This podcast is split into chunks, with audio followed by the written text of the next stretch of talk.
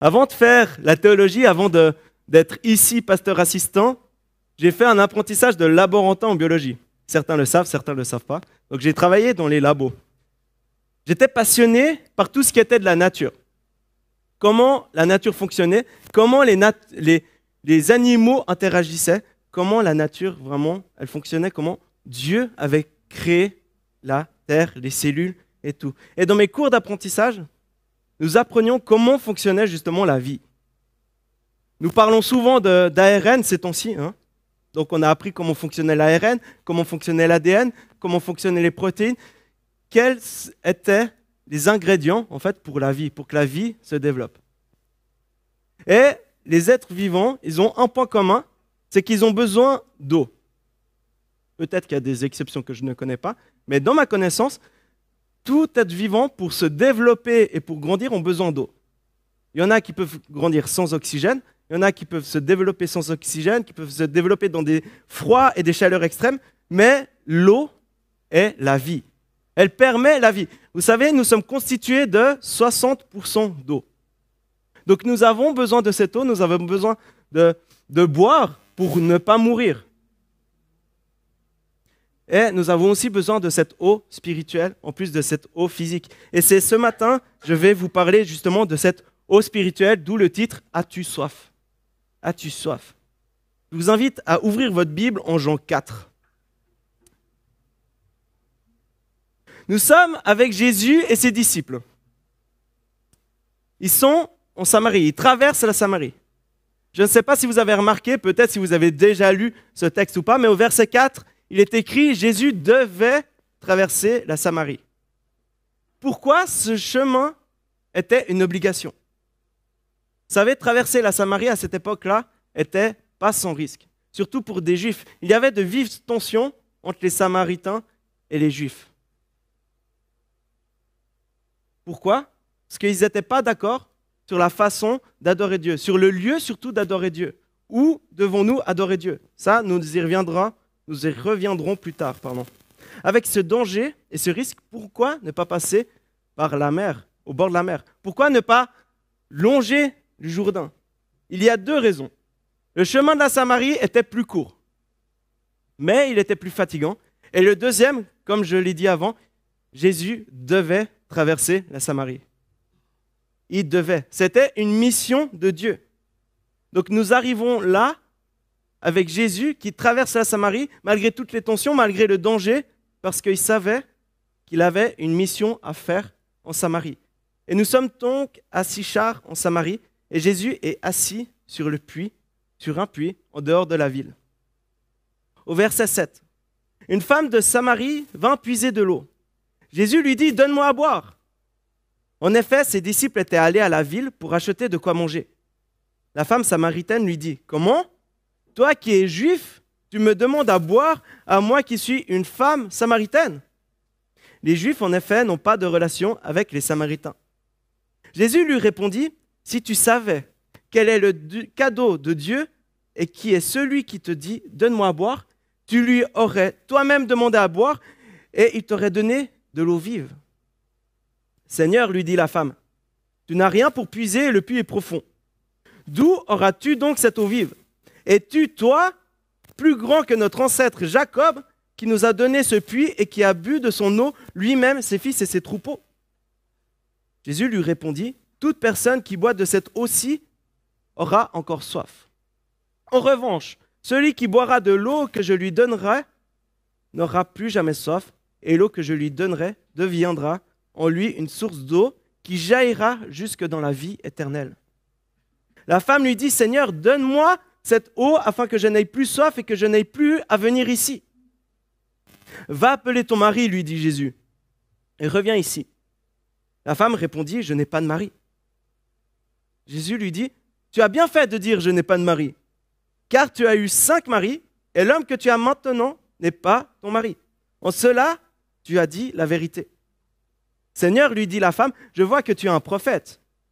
Nos ancêtres ont adoré sur cette montagne, et vous dites, vous, que l'endroit où il faut adorer est à Jérusalem. Femme, lui dit Jésus, crois-moi, l'heure vient où ce ne sera ni sur cette montagne ni à Jérusalem que vous adorerez le Père. vous adorez ce que vous ne connaissez pas. Nous, nous adorons ce que nous connaissons, car le salut vient des Juifs. Mais l'heure vient, elle est déjà là, où les vrais adorateurs adoreront le Père en esprit et en vérité. En effet, ce sont là les adorateurs que recherche le Père. Dieu est esprit, et il faut que ceux qui l'adorent l'adorent en esprit et en vérité. La femme lui dit, je sais que le Messie doit venir, celui que l'on appelle Christ. Quand il sera venu, il nous annoncera tout. Jésus lui dit, je le suis, moi qui te parle. Ensuite, la femme, elle part, les disciples arrivent. Les disciples, ils amènent à manger à Jésus. Et Jésus, il dit, non, c'est bon, j'ai déjà mangé. De faire la volonté de mon Père est ma nourriture. Ensuite, Jésus, il va parler de moissonner, de semer. Il dit que la moisson est grande et que les disciples vont moissonner et vont semer. Mais revenons au début de l'histoire. Jésus est sur le puits et la femme arrive. Avec le contexte des Samaritains et des Juifs, comme on a vu, on peut s'imaginer clairement pourquoi la femme est surprise que Jésus lui demande de l'eau. Cette femme est perplexe. Jésus, lui dit qu'elle ne sait pas qui il est. Et si elle savait, elle lui aurait demandé à boire. Jésus lui annonce qu'il peut donner de l'eau vive et que ce sera un cadeau de Dieu. La femme ensuite effectue un bouleversement dans son discours. Elle remarque que Jésus n'est pas seulement un juif, mais il est Seigneur, il est curieux.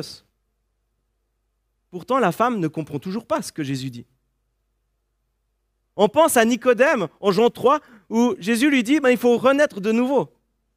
Et ce juif, il dit, mais comment, comment, euh, comment je peux renaître de nouveau euh, de la part de ma mère? C'est un peu compliqué, on est tous d'accord. Et là, Jean, il continue un peu sur sa lancée. Jésus parle de quelque chose de céleste, et les personnes qui l'écoutent parlent toujours de quelque chose, pensent toujours quelque chose de terrestre. Il y a toujours un décalage. Mais la chose qu'elle reconnaît, c'est qu'il est Seigneur.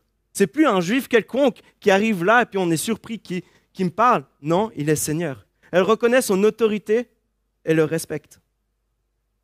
Ensuite, elle lui demande, mais es-tu plus grand que Jacob? La femme ne le met pas en, en doute. Elle, elle n'est pas méprisante avec cette question. Elle est juste surprise et se réjouit de savoir comment Jésus peut faire jaillir de l'eau depuis le fond du puits. Selon la tradition, Jacob a fait, jaillir de l'eau, l'eau est sortie et a nourri ses fils et ses troupeaux. Donc elle se dit, ben, j'espère voir ça, est-ce que tu peux faire ça? Es-tu plus grand que Jacob par rapport à ça?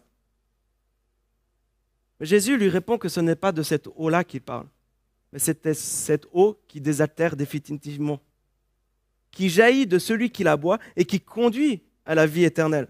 Et cette eau, Jésus peut la donner et montre alors qu'il est plus grand que Jacob. Seul Dieu peut donner cette eau qui donne la vie éternelle.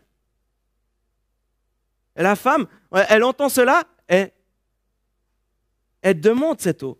Et Jésus lui pose, lui dit quelque chose d'étonnant.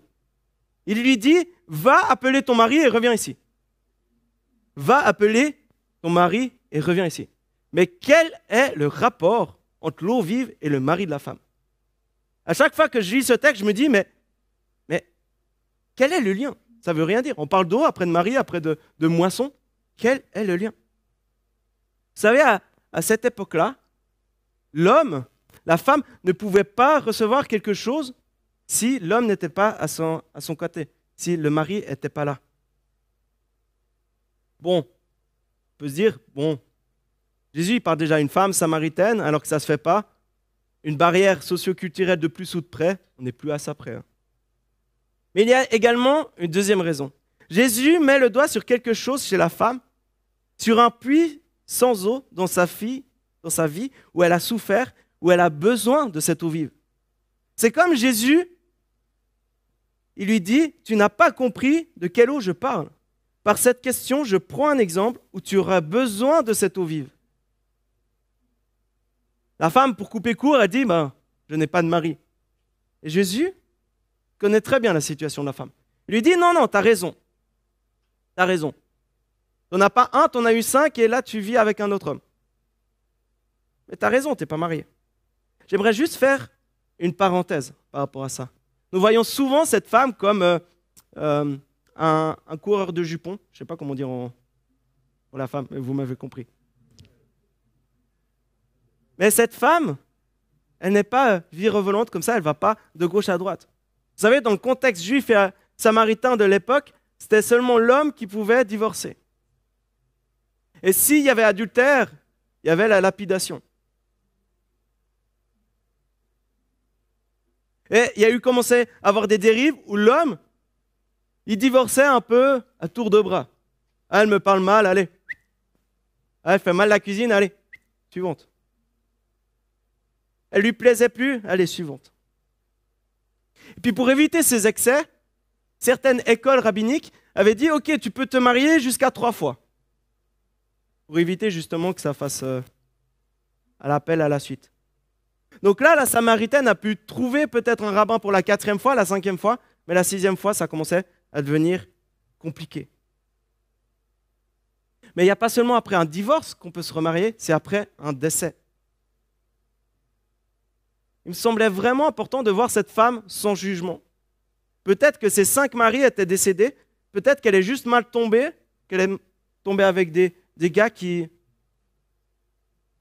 qui alignaient. On ne connaît pas cette histoire de cette femme. On ne connaît pas. Et des fois, nous jugeons un peu trop vite. Et là, Jésus, qu'est-ce qu'il fait? Il ne reste pas sur ce sujet. Il continue la discussion. Il ne la condamne pas. Il ne la félicite pas non plus. Mais il continue et il l'écoute avec amour. Revenons à Jésus. Je referme cette parenthèse.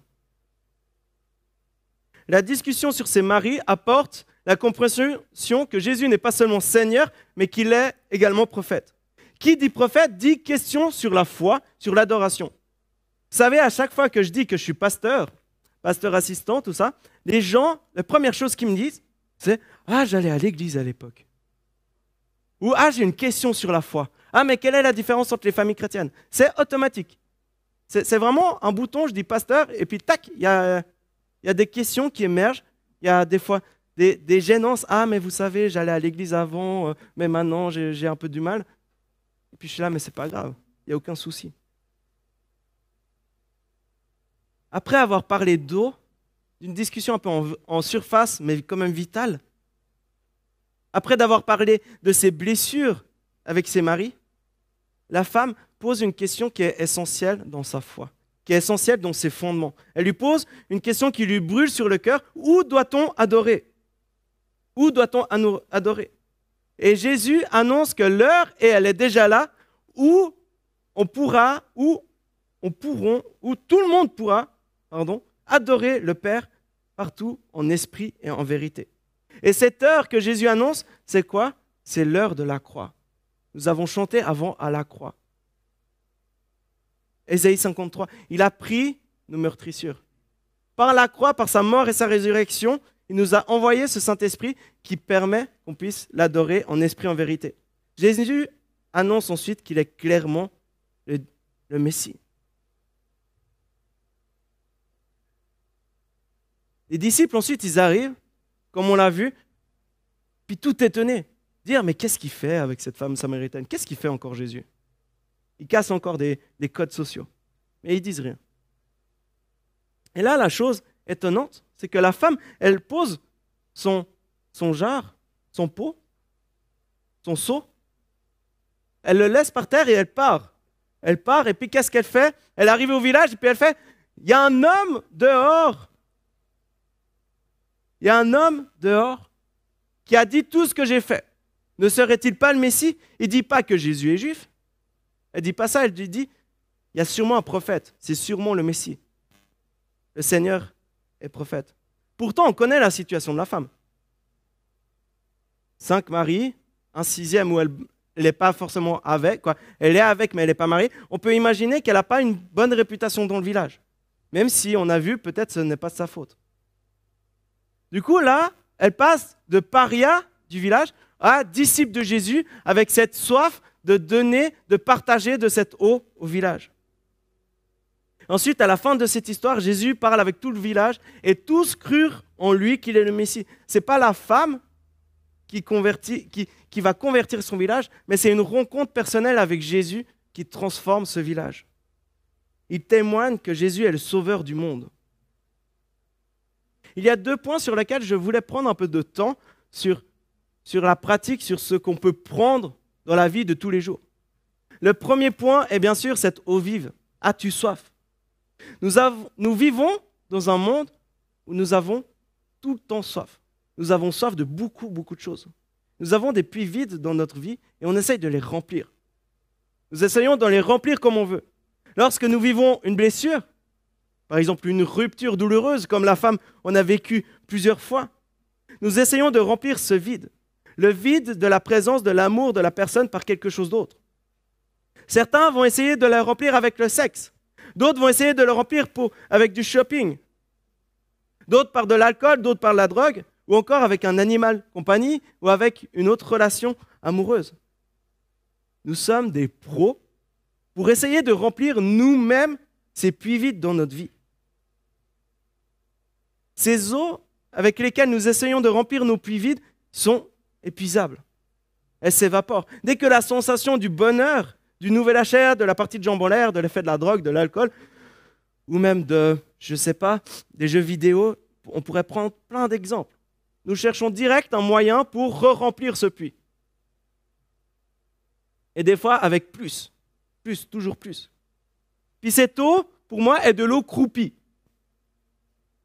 qui va pas remplir le puits, qui va s'évaporer, mais encore qui est tellement sale qu'elle va, elle va abîmer ce puits.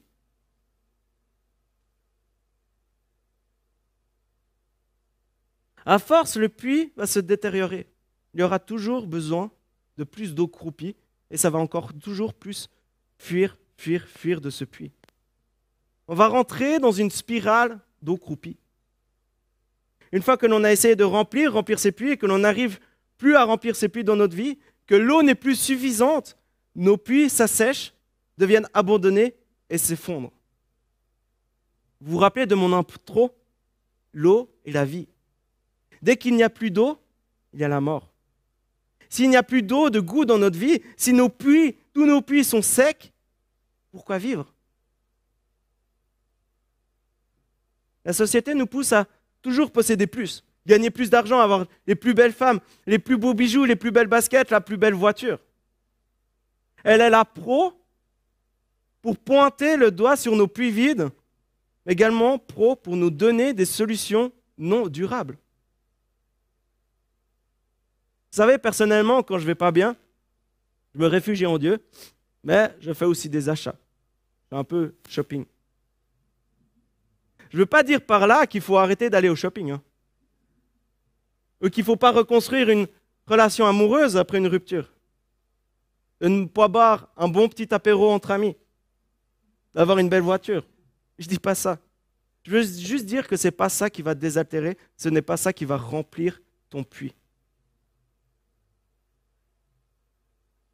va remplir ton puits avec de l'eau propre, de l'eau pure, qui va jusqu'à déborder et déborder sur la vie des autres, sur la vie qui t'entoure.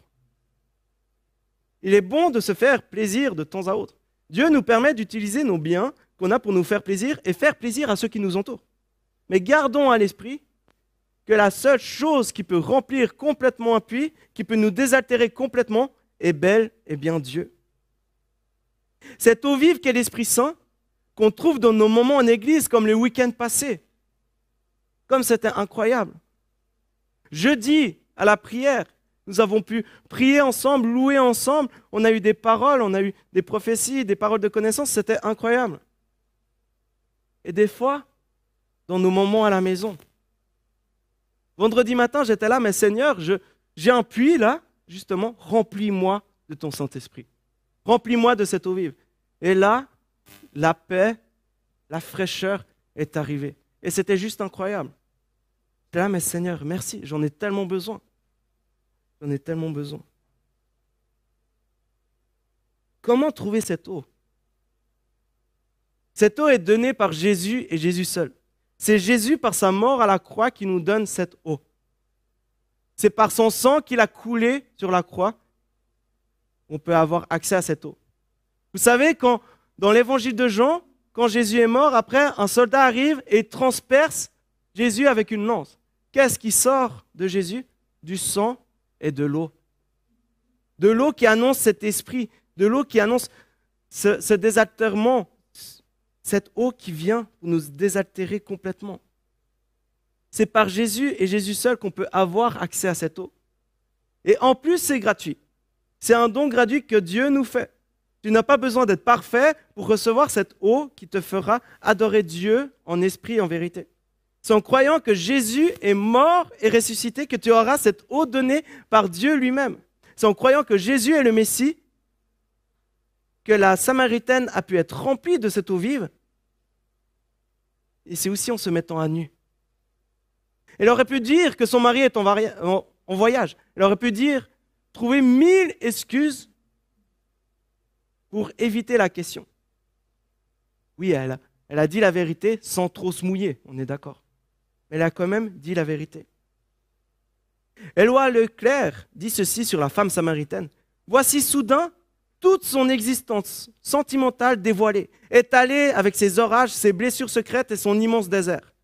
Le puits profond de sa vie, celui de ses amours successifs, de ses espoirs déçus, de ses échecs, est là grand ouvert, le puits du désir où n'affleure plus une eau vive. Un puits béant, vide, totalement sec, aride, altéré, sans eau. Ce n'est pas si facile de s'humilier autant face à une, personne.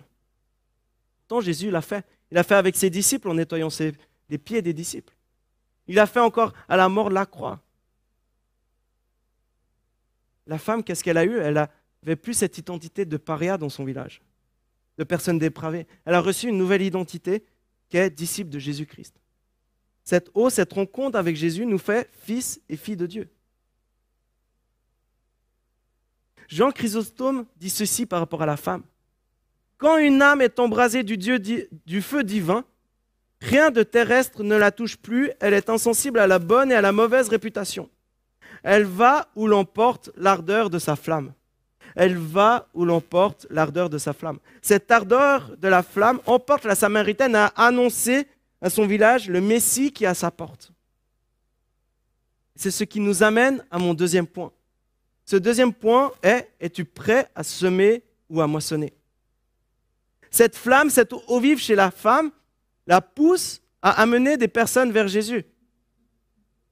Des personnes qui ont reçu des graines de la part de leur tradition, de la part de leur croyance en Dieu, de la part de leur Pentateuque, de leur Bible. Jésus va moissonner, il va récolter ce village qui va croire qu'il est le Messie et le Sauveur du monde. Jésus continue ensuite avec la métaphore de la nourriture. Pour Jésus, faire la volonté de son Père va au-delà de la nourriture, du matériel. Faire la volonté du ciel surpasse les besoins de la terre, les besoins terrestres. Jésus encourage les disciples à faire exactement ce qu'il a fait avec la femme samaritaine et avec par la suite le village de celle-ci. Il encourage les disciples de récolter la moisson, de faire ce que la femme va faire avec son village, d'apporter des gens à Christ pour qu'ils le reconnaissent comme sauveur et Seigneur. Certains sèment, d'autres moissonnent. Nous avons vu ceux qui ont semé avaient été les prophètes, les écrits. Ça se fait encore. Vous vous rappelez peut-être du témoignage de Georges qui s'est fait baptiser dernièrement. Une femme est arrivée, lui a tendu une Bible. Ensuite, il a lu, puis il est arrivé dans notre église. Et il a décidé de se faire baptiser. Cette femme a semé une graine dans le cœur de cet homme.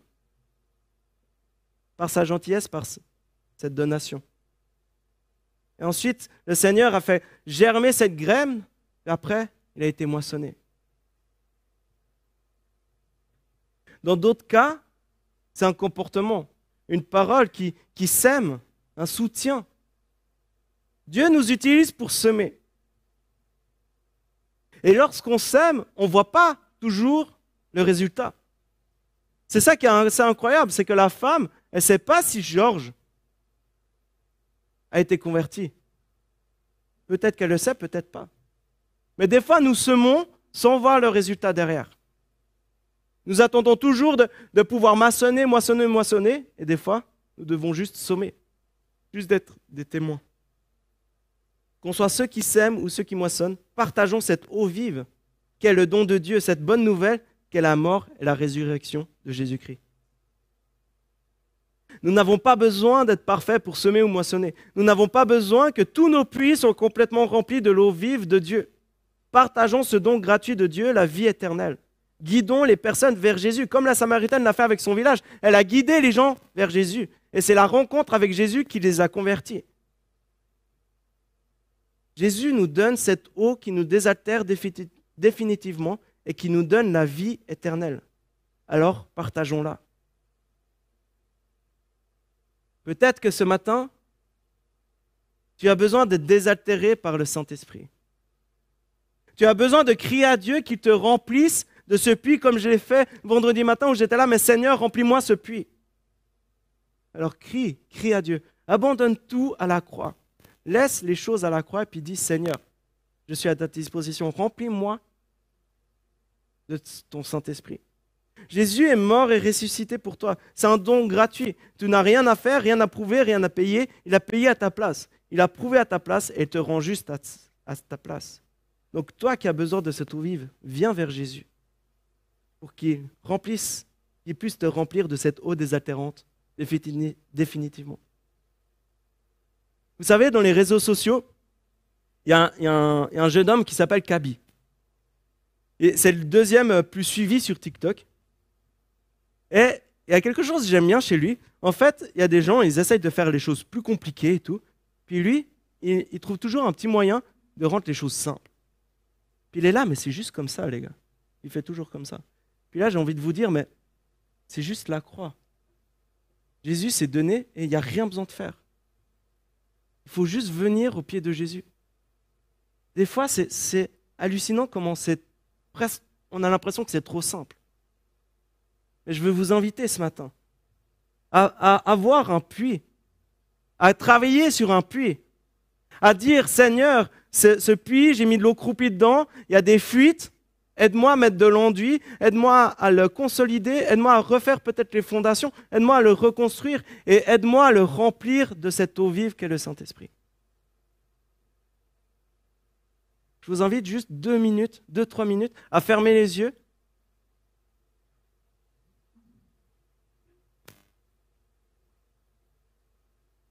Et à, à voir ce puits, un puits. On a tellement de puits, on a tous plein de puits où on veut travailler, on veut réparer, où on veut être rempli du Saint-Esprit. Mais prenez un puits. Un puits et puis criez à Dieu. Dire Seigneur, Seigneur, guéris-moi, remplis-moi de ton Saint-Esprit, de cette eau vive. Reconstruis mon puits, remets de l'enduit.